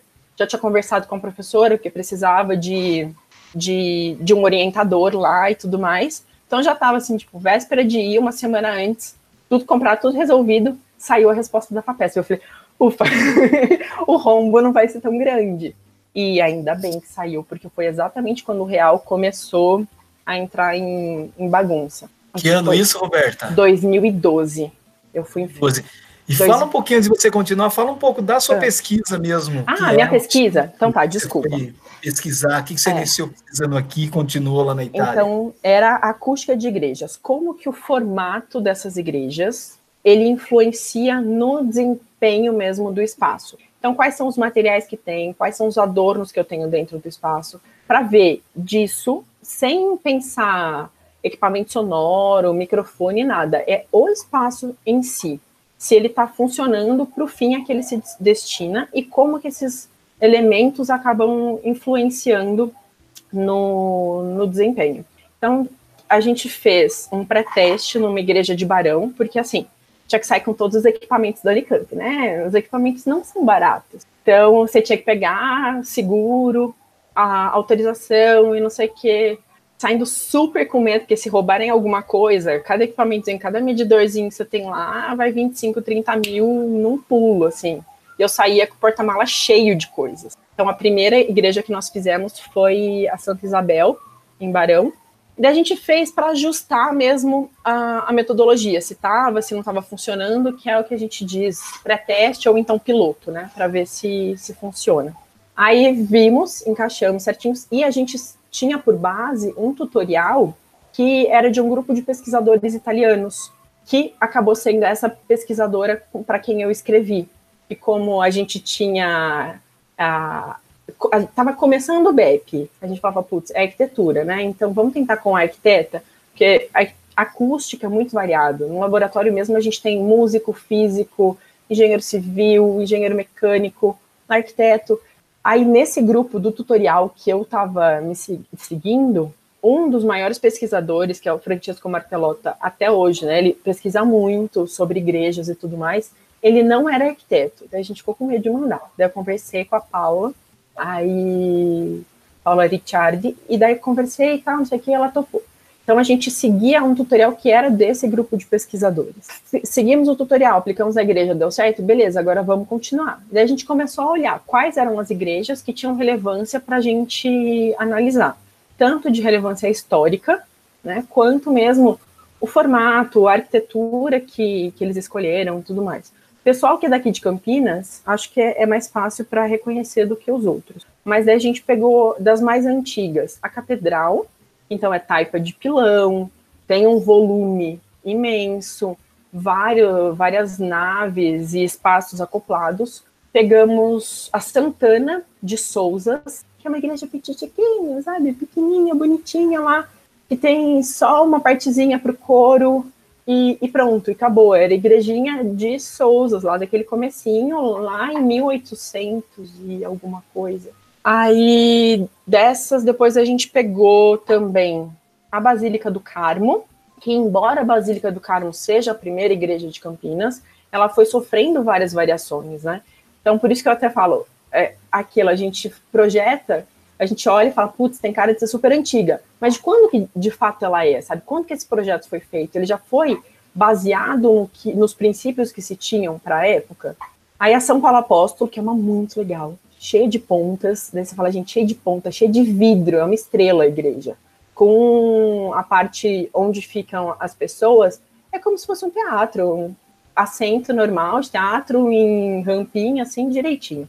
E a igreja do Cambuí, a Nossa Senhora das Dores, que também você olha e fala, nossa, super tradicional e tudo mais. Aí quando a gente vai ver o período de construção, elas foram construídas quando a demanda de uso já não era a mesma do demanda de uso, por exemplo, da catedral ou da igreja Santana. Então, aquilo, será que está funcionando? Porque antigamente, né, não, as missas não eram rezadas em português, elas eram rezadas em latim. Você ia para a missa, muita gente nem entendia latim, sabia mais como tem o rito, você está lá para participar do rito, tinha uma separação entre as pessoas e tudo mais. As pessoas ficavam em pé, não tinham os assentos, eram várias coisas diferentes. Aí, 60 alguma coisa, teve o Concílio Vaticano II. Ah, a gente faz tempo, né? Eu defendi em 2013, eu não lembro tudo. Mas mudou, aí passou a ser na língua do país, olhando para as pessoas, não mais olhando para o altar. Então você mudou a fonte, você mudou o foco do que você está falando. E as pessoas continuam construindo, fazendo projeto baseado no que era o antigo, é lógico que vai dar errado. Né? Se, se você não faz um projeto pensando o uso a qual ele se destina, quais são as demandas, vai dar problema. Então, a gente tinha uma variação muito grande. Eu me lembro, quando a gente foi medir a, a Igreja do Carmo, a gente tinha o lugar certo, né, para colocar os medidores certinhos. Afastava três bancos, você queria dizer para o outro, olha, põe para lá. A pessoa não entendia três bancos, três filas assim de distância. Porque toda reflexiva, um volume super grande e tudo mais, não, não funcionava. É para cântico gregoriano, só que a gente não usa mais. Então, né, a gente precisa pensar essas adaptações. O Moceiro São Bento, ele tem os cânticos até hoje lá, é outra coisa que a gente não tem. Então, são, são as coisas que a gente vai analisando. Então, eu fiz essa relação do espaço e o uso dele, e como cada um dos materiais acabava influenciando. Então, a catedral tem muita madeira, a Igreja do Carmo mesmo, toda lisa, a São Paulo Apóstolo, cheia de vidro e cheia de pontas, você fala, vai ser horrível. Ela é perfeita para canto, sabe? Quem quiser casar na São Paulo Apóstolo, o coral vai ficar muito feliz, todo mundo vai escutar, ela é bem legal, tá? Ah, mas se casar na igreja do Carmo, tua avó não vai escutar se ela sentar lá no fundo. Nem se ela sentar na terceira fileira depois do padre. Então, são, são esses depois, detalhes. Depois a gente vende esse pedacinho né, do, do podcast para o pessoal lá da Igreja da São Paulo Apóstolo para eles fazerem uma competição com a, ah, com a Igreja do Carmo. Eu levei, quando, quando eu terminei minha pesquisa, eu levei a cópia para todas, eu, eu entreguei em cada um. Ah, eu esqueci! A Santa Rita de Cássia, que também é uma que todo mundo quer casar lá. E não, fila, até para conseguir fazer a medição lá foi, foi mais complicado de agendar a data. Porque a gente tem que seguir, tem que cuidar tempo, não pode estar tá chovendo, não pode estar tá muito úmido, porque dá interferência também da do coisa. Você está fazendo a medição, o cachorro late, para, começa de novo. Então, fazer medição é penoso, sabe? É uma coisa bem, bem trabalhosa. Mas era gostoso, às vezes dá, bate aquela saudadezinha assim, mas ela acaba logo. Ah, mas lá na igreja do, da Santa Rita, teve uma resposta de som muito engraçada. Teve uma das posições de fonte que a gente colocou que parecia que eu estava afogando alguma coisa. Res, tipo, o som que a gente tem, eu fiz com varredura de seno, que vai tendo uma crescente assim de som. Qualquer hora eu posso mostrar para os alunos, alguns eu já mostrei, mas parecia que eu estava tipo, enfiando alguma coisa no, na piscina. Então foi engraçado. Mas é, é isso, sabe? Como que o formato e tudo mais interfere no uso. Então a gente tem que pensar. Então, se a gente traz para o nosso dia a dia, vamos sair das igrejas. Vamos pensar o que é que eu estou projetando. É o meu escritório? O que é que eu preciso? Eu vou falar o telefone. São muitas pessoas juntas. Pensar um call center, né? Que as pessoas morrem lá dentro. Que não tem tratamento algum, um monte de gente falando junto. Uma sala de aula, né? O que é que eu quero? Eu quero que numa sala de aula a fala seja transmitida. Então, preciso de uma boa inteligibilidade. Então, tem que chegar o som a todos. Se eu não tenho um tratamento adequado, se eu não tenho um formato adequado, ou seja, pensado já para o uso, a gente tem as deficiências.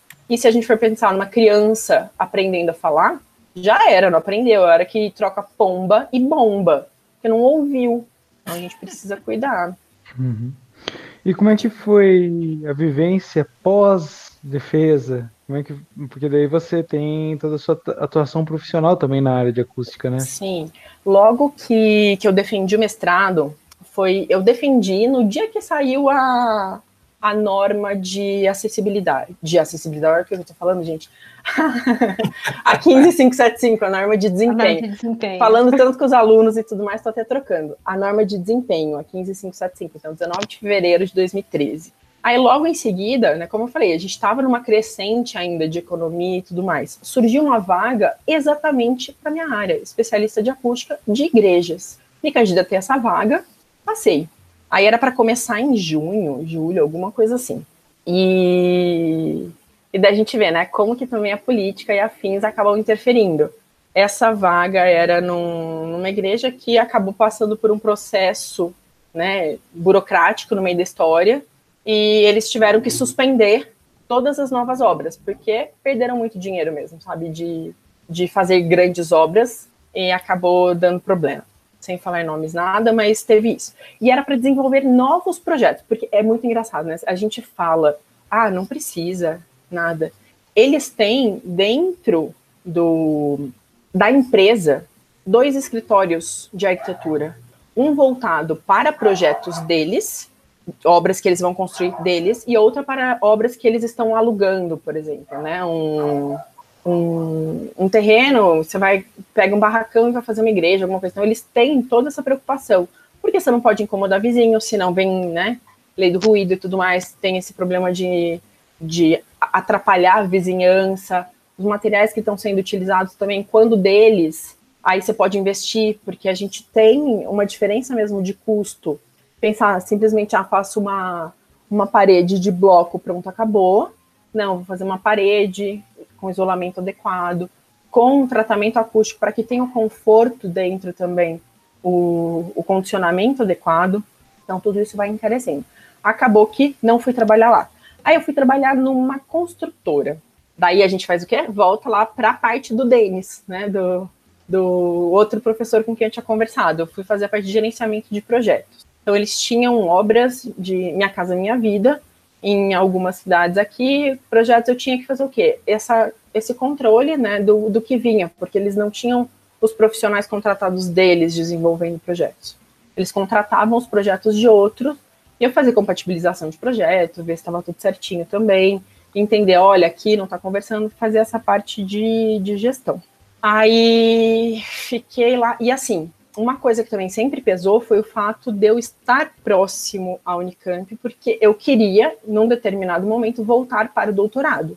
Eu queria ir para o mercado, conhecer, trabalhar e tudo mais, mas eu queria manter esse elo de fazer as disciplinas também, que eu não queria, né, que eu falei das 18, dos 18 créditos, eu não queria chegar para a hora de fazer a pesquisa tendo que cumprir crédito, porque não dá certo, toma muito tempo. Então eu quis fazê-los antes, conseguir cumprir tudo antes mesmo. E, e, daí, então, isso sempre foi uma coisa que me, me segurava, assim, aqui em. Me segurava não, mas que era uma opção minha do ficar aqui. Aí, concomitantemente, né, aquilo de fazer muitas coisas, trabalhando com consultoria de acústica também, mas nunca, por ter esse vários veios, né, nunca indo atrás. Olha, tem indicação, tem esse projeto para fazer, vamos resolver, vamos, beleza, daí vai, e indo desse jeito, trabalhando com essa parte também de, de consultoria mesmo e desenvolvendo projetos de acústica. Fiz algumas coisas até em parceria com a, a prefeitura aqui de Campinas mesmo. Eu e um, e um, colega meu, a gente sempre trabalhando nisso. E daí, quando eu estava nessa construtora, que eu falei, né, lá no passado, quando eu escolhi arquitetura, eu falava, olha, não, porque eu não quero me dedicar a, a essa vida louca dos finais de semana, quero ter tempo para mim. Mas a gente falava, não, mas eu vou fazer administração também para cuidar das coisas da minha família. Era um pensamento que eu tinha lá. Graças a Deus eu não fiz administração. Mas eu acabei voltando a trabalhar também na empresa da minha família. Então, nesse meio de tudo, é mais uma vertente que eu tenho ali, ali de trabalho. Aí eu saí, então, dessa construtora, estava fazendo disciplinas e estava trabalhando com a, minha, com a minha família. Só que sabe quando você tá lá e você fala, putz, mas não é isso, gente. Não, né? Não, não, não existo só para isso. Eu preciso de mais. Eu, eu quero voltar para o que eu gosto. Aí eu me lembro que foi aquele dia de, ah, deixa eu tentar mandar. Falei, vamos ver o que que aparece. Eu já tinha ido em algumas outras faculdades, mandado currículo tal, mas às vezes as pessoas desvirtuavam. Tinha, teve uma que chegou a me ligar, porque como o meu mestrado na Unicamp, ele foi em engenharia civil, na parte de arquitetura. Então, opa, engenharia civil. Você pode dar aula de ponte? Filho, eu sou arquiteta. Como que eu vou dar aula de ponte? Quem faz ponte é engenheiro civil, sabe? Então tinha um pouco disso. Mas eu peguei e mandei meu currículo para a coordenadora de civil de Bragança. Mandei no fim da tarde, no dia seguinte de manhã ela liga: Olha, na civil não tem, mas tem uma vaga na arquitetura. Posso passar seu contato para a coordenadora? Eu falei: Pode, por favor, vamos lá. Aí vai, Roberta, primeira disciplina que ela vai dar instalações prediais 2, hidráulica. Aí eu falei, tá, não é ponte. Mas eu fui bem nessa matéria. Eu lembro disso e eu gosto disso. E tem relação também um pouco com a, a empresa, sabe? Daí comecei a dar aula, já na, na, primeira semana falaram, ah, você não pode dar mais uma disciplina também? Foi aí que eu entrei na disciplina de projeto.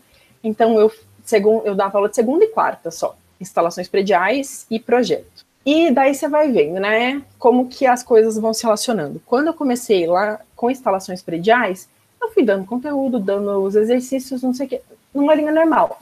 Estudava horrores no domingo para conseguir montar a aula e tudo mais, para conseguir ensinar para os alunos em duas horinhas de aula, só que até na segunda-feira. Então, era um dia inteiro para duas horas de aula. E daí sabe quando você vê que a resposta dos alunos fala, gente, não é que eles não sabem, que eles não querem aprender. Eu não estou conseguindo encontrar o jeito que eles vão compreender o assunto. Aí tive uma conversa com eles, bate-bola, assim, eu falei, gente, e aí, o que, que vocês conhecem? O que, que vocês já fizeram? Como que é? Sei que depois dessa conversa, eu levei um monte de material para eles na, na aula, até peguei coisas na empresa para levar para eles verem, né, que eram matérias que a gente tinha assim, vocês já viram isso? Olha, quando a gente fala disso aqui que tem que colocar, é isso aqui, para que que serve? A hora que eles enxergavam o material, enxergavam que era o produto, ah, daí você vê, tipo, brilha. Que daí a gente fala, puta, é arquiteto, né? Desenha, mostra. É, é isso mesmo, sabe? Tem que ter isso. E é uma curiosidade que eu sempre tive desde pequena, adorava lojas de material de construção e tudo mais, aquele monte de gavetinha, abrir uma a uma, querer saber o que, que era cada coisa, para que, que funcionava. Só que isso era uma característica minha, né? Não, não é que todas as pessoas têm que fazer. E se você nunca viu, né, como que você vai entender direito? Então foi aí um pouquinho que viu, putz, como que está sendo feito? Como que eu vou abordar o conteúdo da melhor maneira? Então sempre tentando ir pela vertente do aluno. Isso depois acabou refletindo no meu doutorado, na minha pesquisa de doutorado. Porque a hora que eu comecei a, a dar a disciplina de conforto, eu falei, gente, mas espera ali, eu tenho que ver um jeito que passe melhor esse conteúdo. Porque, né, como eu falei, Estela Mares não é muito disponível de vagas, não é a coisa mais fácil do mundo, então eu prestei a prova do, do doutorado três ou quatro vezes. E nesse meio tempo, inicialmente minha pesquisa, ela estava relacionada ao a continuidade mesmo do mestrado. Estava relacionada a fazer simulações e tudo mais coisa de laboratório, para não ter interferência de passarinho, cachorro, nada na minha medição. então eu ia ficar quietinha no laboratório, com simulação e tudo mais. Mas falei, gente, não. Eu tô vendo que precisa outra coisa. Vamos levar isso melhor de volta para as pessoas. Então a minha pesquisa acabou virando como que eu consigo ensinar, de fato, na acústica para que ela seja mais palatável, digamos assim, né? Para que elas, para que, ela, que consigam entender melhor os conceitos que a gente está falando. Porque o que a gente vê de arquitetos no geral, assim, sabe? Já super arquitetos conceituados falando abobrinha é, é pesado, sabe? De, de, trocar termo, não entender direito o que, que é. E quando a gente pensa, que eu falei lá, olha, no meu mestrado, a igreja, para que, que ela funcionava? Vou fazer uma sala de aula, para que, que ela funciona? Então, eu preciso pensar o uso, o funcionamento desde o início, começar no projeto. Então, a acústica, as pessoas têm que entender, assim, que ela é tão importante num projeto quanto a estrutura, porque, né, se não colocar uma estrutura adequada, ela vai cair, não vai funcionar. E se você não fizer no formato certo, pensando o teu uso com a acústica adequada, também vai ser uma sala perdida, sabe? Que não vai ter o melhor desempenho. Talvez depois você vai ter que fazer um monte de gambiarra para conseguir consertar isso. E se você tivesse pensado lá no início, na concepção do projeto, teria sido muito mais fácil. Então, acaba... Ou você não vai consertar e quem vai sofrer é o usuário e ele que se vire, né? Sim, e, e daí é isso, tipo sabe? o professor precisando fazer fono para reforçar as cordas vocais. Exato. E você tá lá berrando e o aluno que está no fundo da sala não está te escutando. Então tá sofrendo você e tá sofrendo ele, da mesma maneira, sabe? Então, tentar ver como que eu conseguiria passar esses conteúdos para os alunos sem que seja tipo, física, eu gostava, mas física assusta. Você vê aquelas equações infinitas na lousa, você olha aquilo e fala, gente, tá, onde que eu começo? Vamos esmiuçar. O arquiteto precisa saber resolver todas as equações, ou ele precisa saber o que ela significa, qual é a relevância dela e onde ele deve aplicar, sabe? Então é aquilo, a diferença do, do arquiteto fazendo projeto e do especialista de acústica. São, são pesos distintos, sabe? Porque fica muito mais fácil até pra gente, porque quando falam, ah, acústica é para teatro, é para cinema. Não, gente, é para tudo. O seu quarto, se você colocar a descarga do banheiro na cabeceira da cama, caso né, seja seu marido, sua esposa, alguém lá do seu lado, levante à noite para ir no banheiro e dê a descarga, vai te acordar. Então, é aquilo, numa casa é um mínimo ali. Ou os apartamentos que a gente tem hoje em dia, todos coladinhos eu pego a pia e engasto na parede, que né, vai sair mais barato que a mão francesa, colocam assim, sem isolamento, sem nada, aquelas parediquinhas de 9 centímetros, no quarto do vizinho também. Então, sabe, se a gente não tem esse, essa resolução de projeto de início, nunca que vai conseguir consertar. Vai fazer o quê? Vai isolar, é, daí é, é ruído estrutural, tá vindo pela parede, vai viga, pilar e tudo mais. É aquele que você respira fundo dá para derrubar e fazer de novo?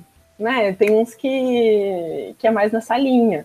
E a gente tem que cuidar muito, porque até mesmo quando a gente fala de teatros e afins, se a gente for pensar o teatro de ópera de Campinas, que era para sair, o Carlos Gomes, que graças a Deus não deu certo, escolhe o formato porque, ai, é bonitinho. Gente, não é bonitinho. Para que que é? Né? Qual que é o uso que vai ter esse negócio? É um teatro de ópera? Que ópera eu vou ter lá? eu vou ter uma ópera de Wagner, quantos músicos eu preciso no fosso? Matemática, faz área, olha, eu tenho esse tanto de músico, X de violino, violino é pequenininho, mas, pô, tem a... como que chama? O, o, o que balança lá, o, o... eu não toco nada, gente, vocês vão ver mais pra frente. Eu esqueci. O bowl. De arco também? O arco, isso. Contrabaixo, é, acústico. Que daí você tem que colocar o um negócio para frente para trás, você vai dar com o arco no olho do cara de trás, sabe? É. Então, a gente precisa pensar a área e o uso de cada um dos espaços. Quanta área eu vou precisar nesse fosso? Qual que vai ser a visibilidade do espaço? Não é simplesmente gostei, não gostei. Tem que ser funcional. Isso pensando o que um especialista de acústica faria, sabe? Mas para a gente, no, no nosso dia a dia mesmo de projeto, é pensar, putz, estou fazendo um prédio, eu vou ter uma escola, sala de aula, eu vou ter a quadra no andar de cima. A quadra no andar de cima, se não tiver um isolamento muito bom de impacto, vai na aula de basquete. Aula de basquete em cima e, e qualquer coisa embaixo. Pen, pen, pen, né? Então, são coisas que a gente precisa levar em consideração no projeto que se... Porque, assim, a luz sei lá, tá ofuscando, você apaga uma luz, você, você tá vendo ainda aquilo, né? É um, uma coisa mais tátil. O frio, você sente. Vocês estão vendo que ela tá puxando briga com o Denis, né? Não, não, não. A acústica, a gente tem um problema. O Denis concorda comigo nisso. Porque o cérebro, ele filtra. Então, você tá com ruído lá, você tá... Você para de perceber.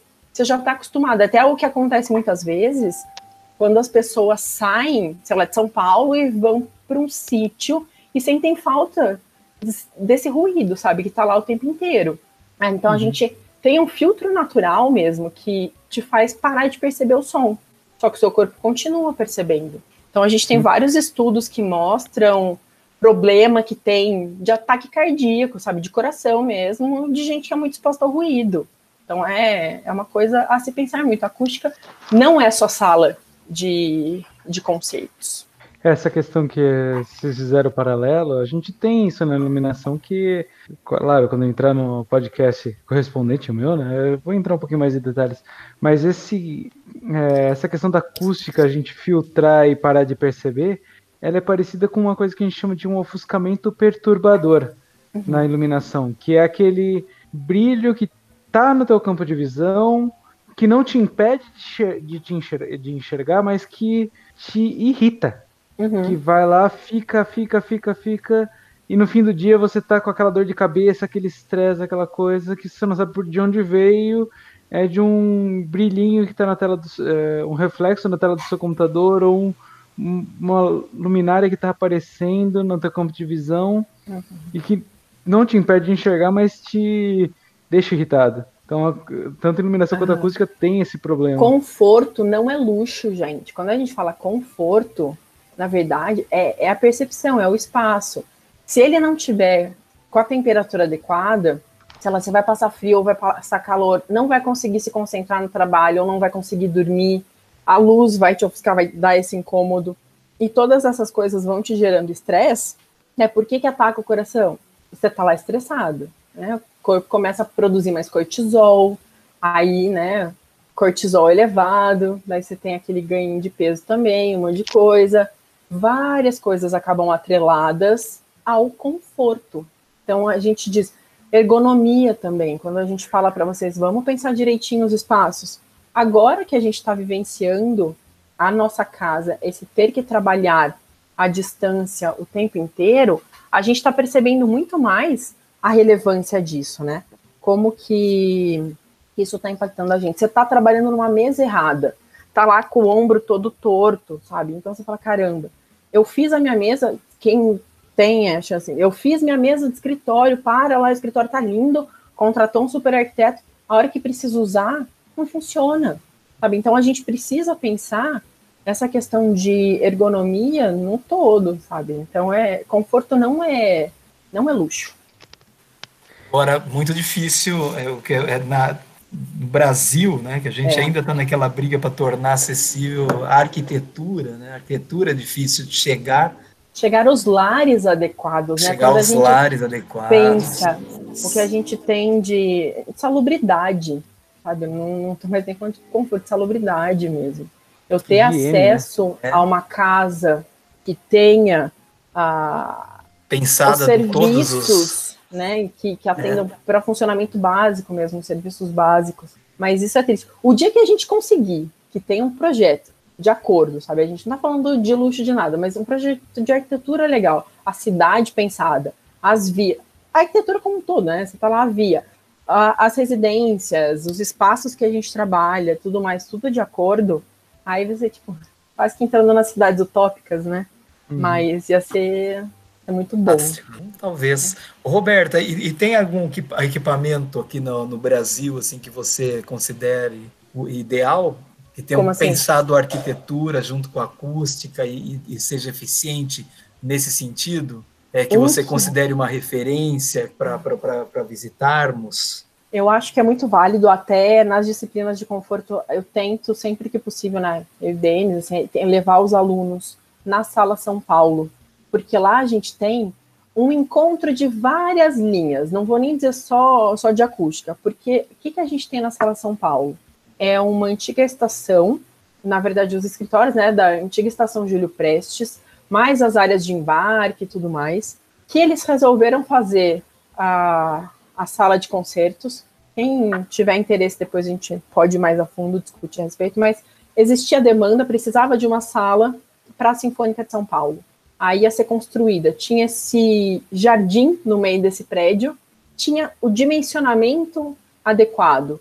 Mas, pô, eu tô em cima de uma estação de trem, né? Tô dentro de uma estação de trem, do lado da luz, em cima do rio Tamanduateí, num patrimônio tombado. Como que eu vou fazer esse negócio funcionar? Respeitando todas as demandas, todo, todos os inputs que a gente tem ali. Então, tinha que fazer o projeto sem alterar o, o patrimônio, então todas as alterações, a, as interferências né, que foram feitas, não podiam prejudicar a edificação e marcar a época. Então a gente tem essa distinção. Você vai na Sala São Paulo, você chega e consegue saber onde está ca, cada uma das épocas. Então tá lá o que era do patrimônio e você vê as interferências que eles fizeram com materiais diferentes, posicionamento adequado. Aí, questão mesmo lá de estrutura. Quando a gente pensa em arquitetura, a engenharia está no meio, engenharia civil, fazer funcionar lá, parar em pé o negócio. A gente tem na no teto da Sala São Paulo placas móveis de concreto. Então, eu tenho toneladas que são movimentadas para conseguir variar o volume dessas salas, dependendo do desempenho, como eu falei para vocês, né? Cada coisinha a gente tem, tem uma demanda diferente. E o volume do espaço ele interfere. Então eu consigo baixar para ter, na verdade, lá a gente tem uma questão de salas acopladas, né? Então você tem essa relação da parte que a gente está com a parte que vai estar tá no forro, então desce esse teto, mas tem os vãos para passar o ar e tudo mais. Que aí você tem que pensar, putz, eu vou ter que colocar as máquinas para fazer isso subir. E esse barulho não pode chegar na sala também, não pode vibrar. O trem não pode vibrar. Eu vou ter que escavar para fazer um isolamento do, da vibração do trem, mas eu tenho que cuidar porque tem o rio. E daí o rio, dependendo do material que eu vou colocar, ele vai subir um pouco mais.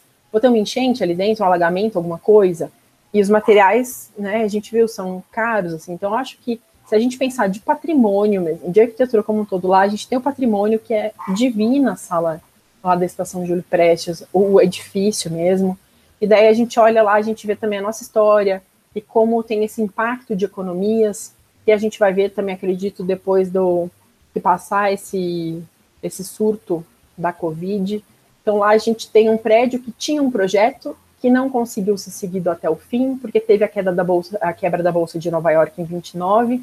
Os nossos cafeicultores, os grandes barões brasileiros, tinham dinheiro lá, perderam tudo, aí parou na metade vamos lá, o que, que a gente consegue fazer para terminar essa obra, porque o caixa quebrou, tá? Então isso acontece no nosso dia a dia também. A gente faz o projeto, faz lá ele direitinho, mas aconteceu um imprevisto, o cliente perdeu o emprego, alguma coisa, vai ter que enxugar custo. Então, né, como que consegue adaptar isso? Lá também aconteceu. Então, você tem essa história no prédio. Aí você tem essas demandas de manutenção, de preservação do patrimônio, de fazer a sala funcionar com, com alto desempenho, sabe? Então, acho que a Sala São Paulo, aqui, assim, dos que, que os alunos têm acesso muito fácil, é só chegar lá e se, se vai em grupo pequeno, dois, três, consegue chegar direto, pegar nos concertos matinais o bilhete lá, assistir. Quem tem a chance também de pagar num dia de um concerto mesmo maior e tudo mais, gente, é incrível, vale muito, muito, muito a pena. Quem já pôde comigo, acho que, que concorda. E mesmo e quem aí... não gosta de música clássica, dá aquele arrepio, né? Sim. E aí tem a junção dos dois, das suas duas paixões, né? Acústica com patrimônio lá. Viu? Né? Tá tem, tem isso. Acho que é o cuidado, né? Pensar uhum. o todo, mas aí a gente chega e a gente vê a questão de degradação, a cidade, o uso que a cidade tem, e daí tem esse contraponto que é outra coisa que arrepia, porque você tem todo o luxo da sala e a Cracolândia na frente, sabe? Aí é, é triste, mas vai ter apresentação, meu, eles lavam para apresentação lá na frente, sabe? Dá um jeito de esconder as pessoas não é assim que o ser humano deve ser tratado, né? Pensar a cidade, pensar para todo mundo. Não é, olha, aqui é para elite, tá aqui bonitinho, vou fingir, maquiar, limpar para os outros virem e depois que essa elite saiu, ah, larga aí o povo de novo, né? Então, é, é um lugar que arrepia em todos os sentidos. Vale muito hum. a uhum. visita. Muito legal, né? Muito bom, é lindo mesmo. E, e, tem, tem um aspecto muito positivo do fato dela ser ali naquele local, né? Tem alguma coisa. É, é positivo dela estar tá ali, né? No, no, centro, ali do lado. Precisa fazer chegar um pouco né? mais na população. É, deixar de ser um equipamento destinado apenas para elite, né? Intelectual e Aí a gente volta lá no meu TFG, Mas... sabe? Eu ensinar para as crianças, sabe? Para ter contato desde pequeno, ver que é uma coisa que todos podem ter. Exato. Se a gente vê a é de Paraisópolis que tem Heliópolis que tem assim a, a orquestra. Orquestra, né? Sim, fantástico. E, sabe? É isso. Tentar dispor. Apostou-se muito, acho, como ela na localização, né? Para ela ser um dos motores ali para recuperação do centro, uhum. né, e uhum. etc. Então, eu acho que foi um dos aspectos positivos também. Eu lembro que houve muito, muito, muito debate em torno da, de, enfim, em vários aspectos, mas também isso de se fazer um, edifício novo para o sede da orquestra uhum. ou, ou fazer esse exercício todo que você descreveu, né, Roberta, para adaptar um edifício. Mas eu acho que o fato, o fator localização, acho que pesou bastante na decisão também, né? Chegou a existir um projeto para o terreno onde tem a rodo... tinha a antiga rodoviária, hoje são unidades habitacionais, são prédios, que era alguma coisa dessa linha de artes, eu não me recordo. Ah, eu acho que sim, do Mas... Herzog, era... né? Isso. Era São Paulo Escola de Dança. Era alguma coisa, não Era para era dança sei se era balé da cidade, mas era, acho que era São Paulo Escola de Dança. Entendi. Isso também. Aí. Uhum. Exatamente, mas é, era isso, bem. era um projeto Herzog Demeron, né? Uhum. Mas eu acho que é um lugar que vale muito conhecer, sabe?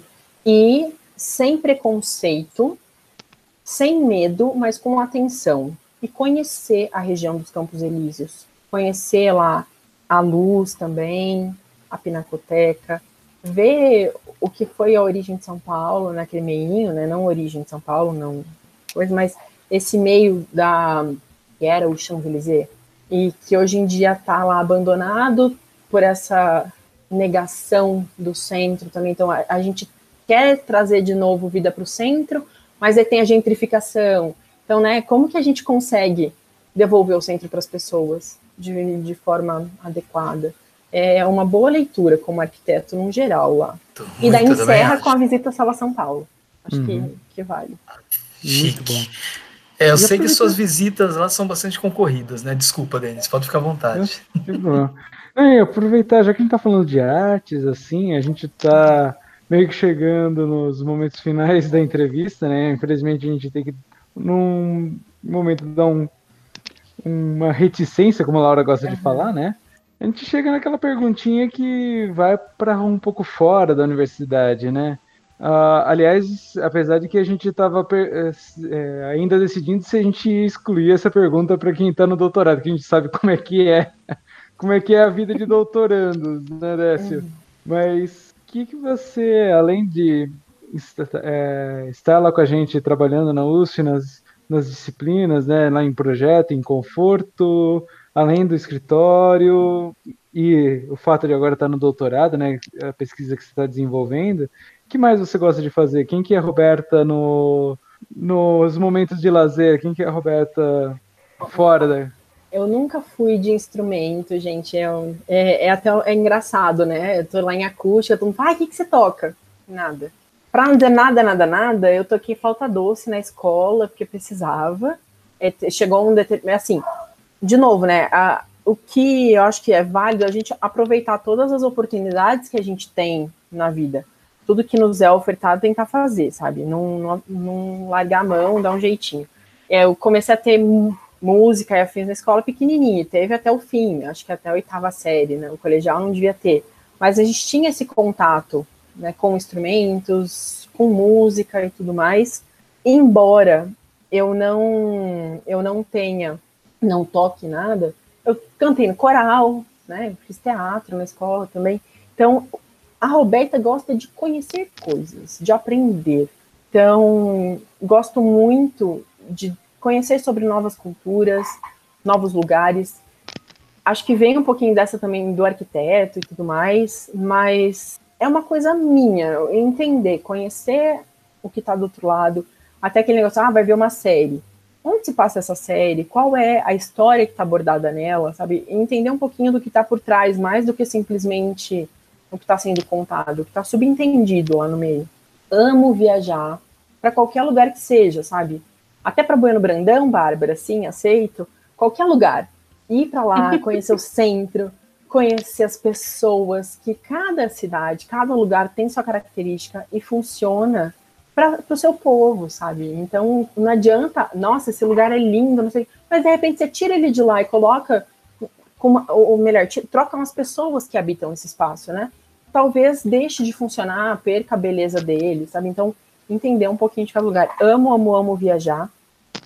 E cozinhar também eu gosto. Meu momento de desestressar é na cozinha. Desde nova, assim, minha mãe me via na cozinha quando eu era com ela, assim, você tá fugindo do quê? Quando era fim de semestre, alguma coisa, com certeza eu tava fugindo de uma maquete ou de alguma entrega de trabalho, alguma coisa, eu tava lá brincando com as panelas. Gosto mesmo de, de inventar e mexendo lá. Não sigo receitas, isso para tudo, então nem para cozinha mesmo, nem para viagens com roteiro fechado, não. Você tá lá andando pro lugar, você olha pro lado, vê uma ruazinha diferente. O que, que tem nessa rua? Onde que eu chego? Vamos passar por ali ao invés de passar no lugar comum? Ver se eu descubro alguma coisa, sabe? Então, essa curiosidade. Gosto, gosto bastante do descobrir coisas novas. Um, não pinto nada também. O que, que eu faço? De artístico? Não sei, gente. É, eu não sei dizer. Fui do teatro, participei do teatro na escola, joguei muito tempo futebol, futsal. Comecei na escola também, joguei um pouquinho na, na faculdade. Até quando eu fui fazer parte do meu mestrado lá na Itália, me enfiaram no time de futebol também. Opa, brasileira vindo, vai jogar futebol. Nem sabiam que eu jogava mesmo, mas já tinha me posto no time. E, mas daí machuquei joelho, parou, nunca mais joguei nada. Mas eu gosto de esportes em grupo. Agora, nessa pandemia, ter que ficar em casa fazendo exercício sozinha, não é para mim. Eu gosto, eu gosto da muvuca, do estar com outras pessoas, de estar entre gente, sabe? Então, acho que é um pouquinho isso. A Roberta é uma pessoa que gosta de outras pessoas, de estar entre entre gentes diferentes e aleatórias, conhecendo novos, mantendo os antigos. Quanto mais, melhor e mantendo os melhores. Muito bom, muito divertida. Eu tô, tô me divertindo aqui com a, tua, com a tua conversa, assim, porque a gente tem muita. A gente vai descobrindo nesse podcast que a gente tem um monte de coisa em comum com as, com as pessoas. A gente já sabia isso uma da outra, né? a gente. Mas aí a gente vai aproveitando, assim, assim, olha, é verdade, tem essa história, ainda bem que eu tô até conseguindo me segurar e não perguntar tudo. Ai, mas eu acho que é isso, sabe? Se deixar conhecer, sabe? Pegar as oportunidades, tentar, sempre tentar e, e ver o que, que dá. E não deixar, tipo, ah, eu preciso chegar desse ponto àquele. Não, vamos, vamos ver o que acontece também, né, nesse percurso. Como que a gente consegue conhecer Nem é tão novas. assim, né? De vez em quando tem uma pandemia. Hum. Nem fala, gente. Ai, é Bom, e agora você tem uma companhia nova na casa, que é o Breu. Sim, meu gatinho que acho que veio com fermento, que tá crescendo muito rápido, mas ainda é um neném. Hoje faz dois meses que ele tá aqui comigo. Dia 23, dois meses. Ele ah, vai completar quatro. Mas é, é uma boa companhia, né? Para quem tava na pandemia sozinho em casa, uma pessoa que é de gente, de repente está só, trancada, sem abraços, sem nada, né? É, é uma coisa ruim. Aquele que tem que trabalhar muito a parte psicológica também para não surtar.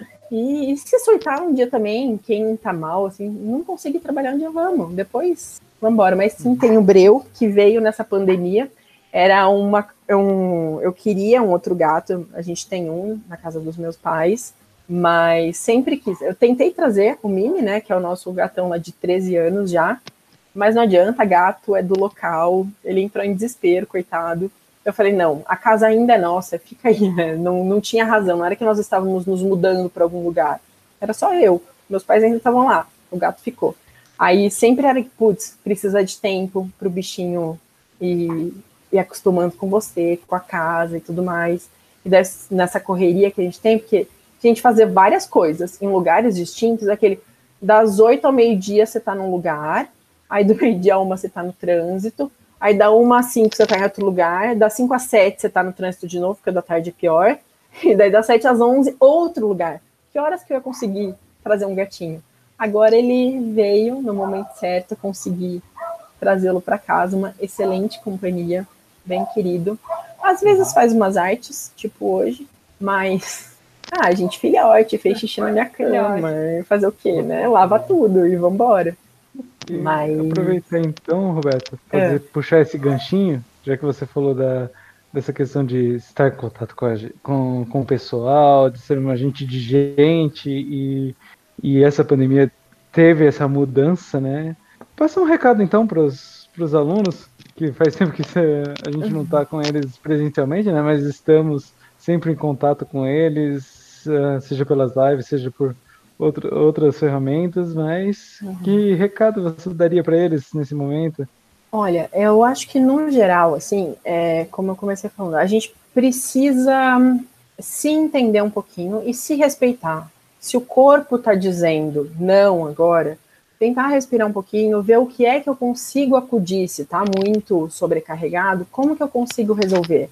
Não se sintam ah, forçados a serem os melhores nesse momento.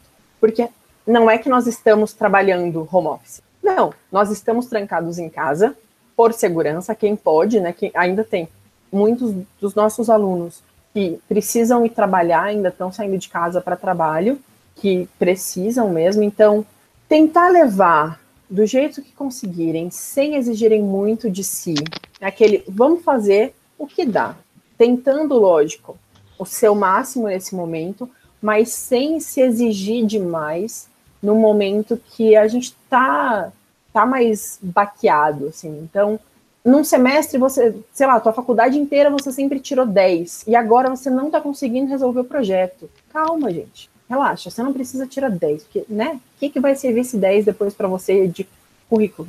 Só para falar, ai, tirei 10? Respira, se entendam, sabe? Façam na medida que conseguirem. O seis, nesse momento agora, é a meta de vocês. Então, conseguirem né, seguir as disciplinas, fazerem, como eu comentei lá no começo, a vantagem da arquitetura, a gente consegue pular entre as áreas. Então, o cérebro, ele é. ele cansa numa área, mas ele consegue ser trabalhado na outra. Então, ter essa alternância.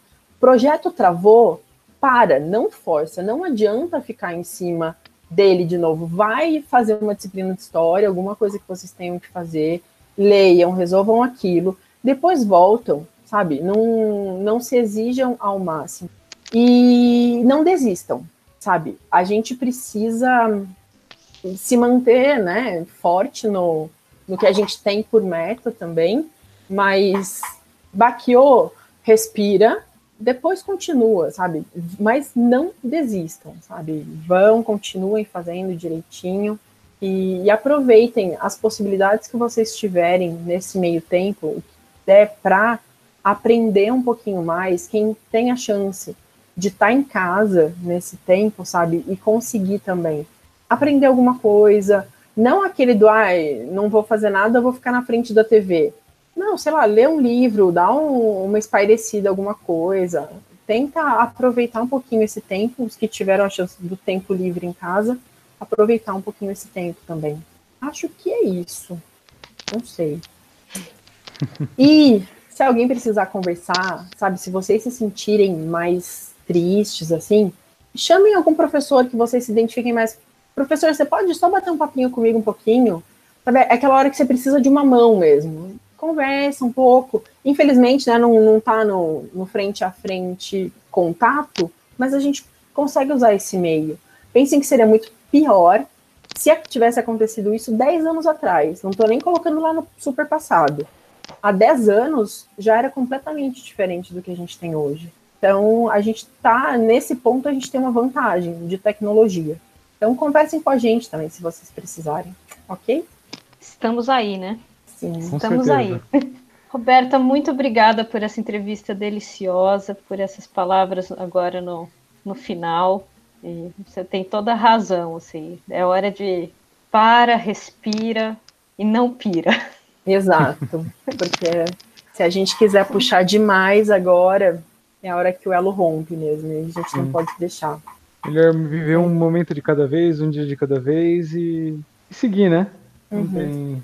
E daí, fora a pandemia, sejam curiosos, conheçam, queiram conhecer mais para entender melhor a nossa área, sabe? Aprender, conhecer as pessoas para quem a gente vai projetar também conhecer os lugares onde vocês vão trabalhar esses projetos, quer seja quem vai trabalhar com urbanismo, quem for trabalhar com residencial, interiores, o que quer que seja. Que a arquitetura a gente tem essa possibilidade de várias gamas distintas, né? Aqui, coincidentemente, nós temos dois de conforto, mas a arquitetura é muito amplo. Então, se deixem livres, não, não pensem que a arquitetura é só uma coisa ou só outra. Não, é o todo. E nesse todo a gente tem diversas áreas que cada um pode trabalhar onde se sentir mais confortável. E sempre que tiverem possibilidade de conversar com alguém da área, se possível estagiar em áreas diversas, sabe? E aprendendo. Acho que não deixar a, as oportunidades passarem à toa e também tentar criar momentos de oportunidade. Acho que é isso. Então, certo? Muito obrigada pelo convite. Adorei falar com vocês. Espero uhum. que tenha sido válido. Não, com certeza foi. Acho que foi uma. Eh, dá pra, a gente tá. A cada conversa, como disse o aluno Vinícius, né, naquela leitura de e-mail que a gente fez, é, é um universo que a gente conhece diferente um do outro. E a gente fica. Dá até um pouquinho de surpresa e susto ver quanto a gente consegue em arquitetura diferente são 17 conversas, uh, são 17 conversas com a sua que a gente teve até agora.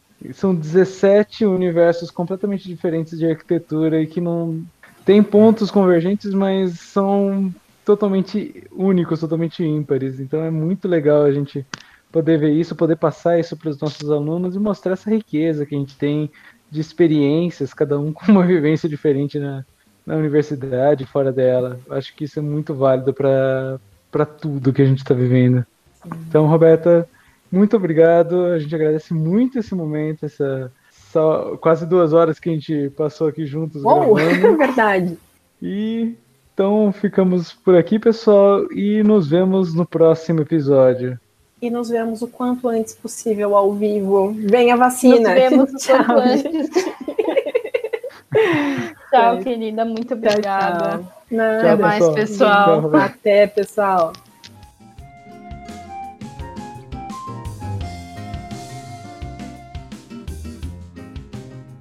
Vamos conhecer outros profissionais? Agora que vimos algumas possibilidades de carreira em arquitetura e urbanismo, convidamos vocês, ouvintes, a buscarem na internet outras arquitetas, arquitetos, urbanistas e pesquisadores que trabalhem com o tema discutido nesse podcast. Mandem o resultado de suas pesquisas pela nossa página do Facebook ou por e-mail. Escrevam um pequeno parágrafo explicando o trabalho ou apresentando o profissional ou o escritório escolhido e compartilhem usando as hashtags que se encontram na descrição desse podcast.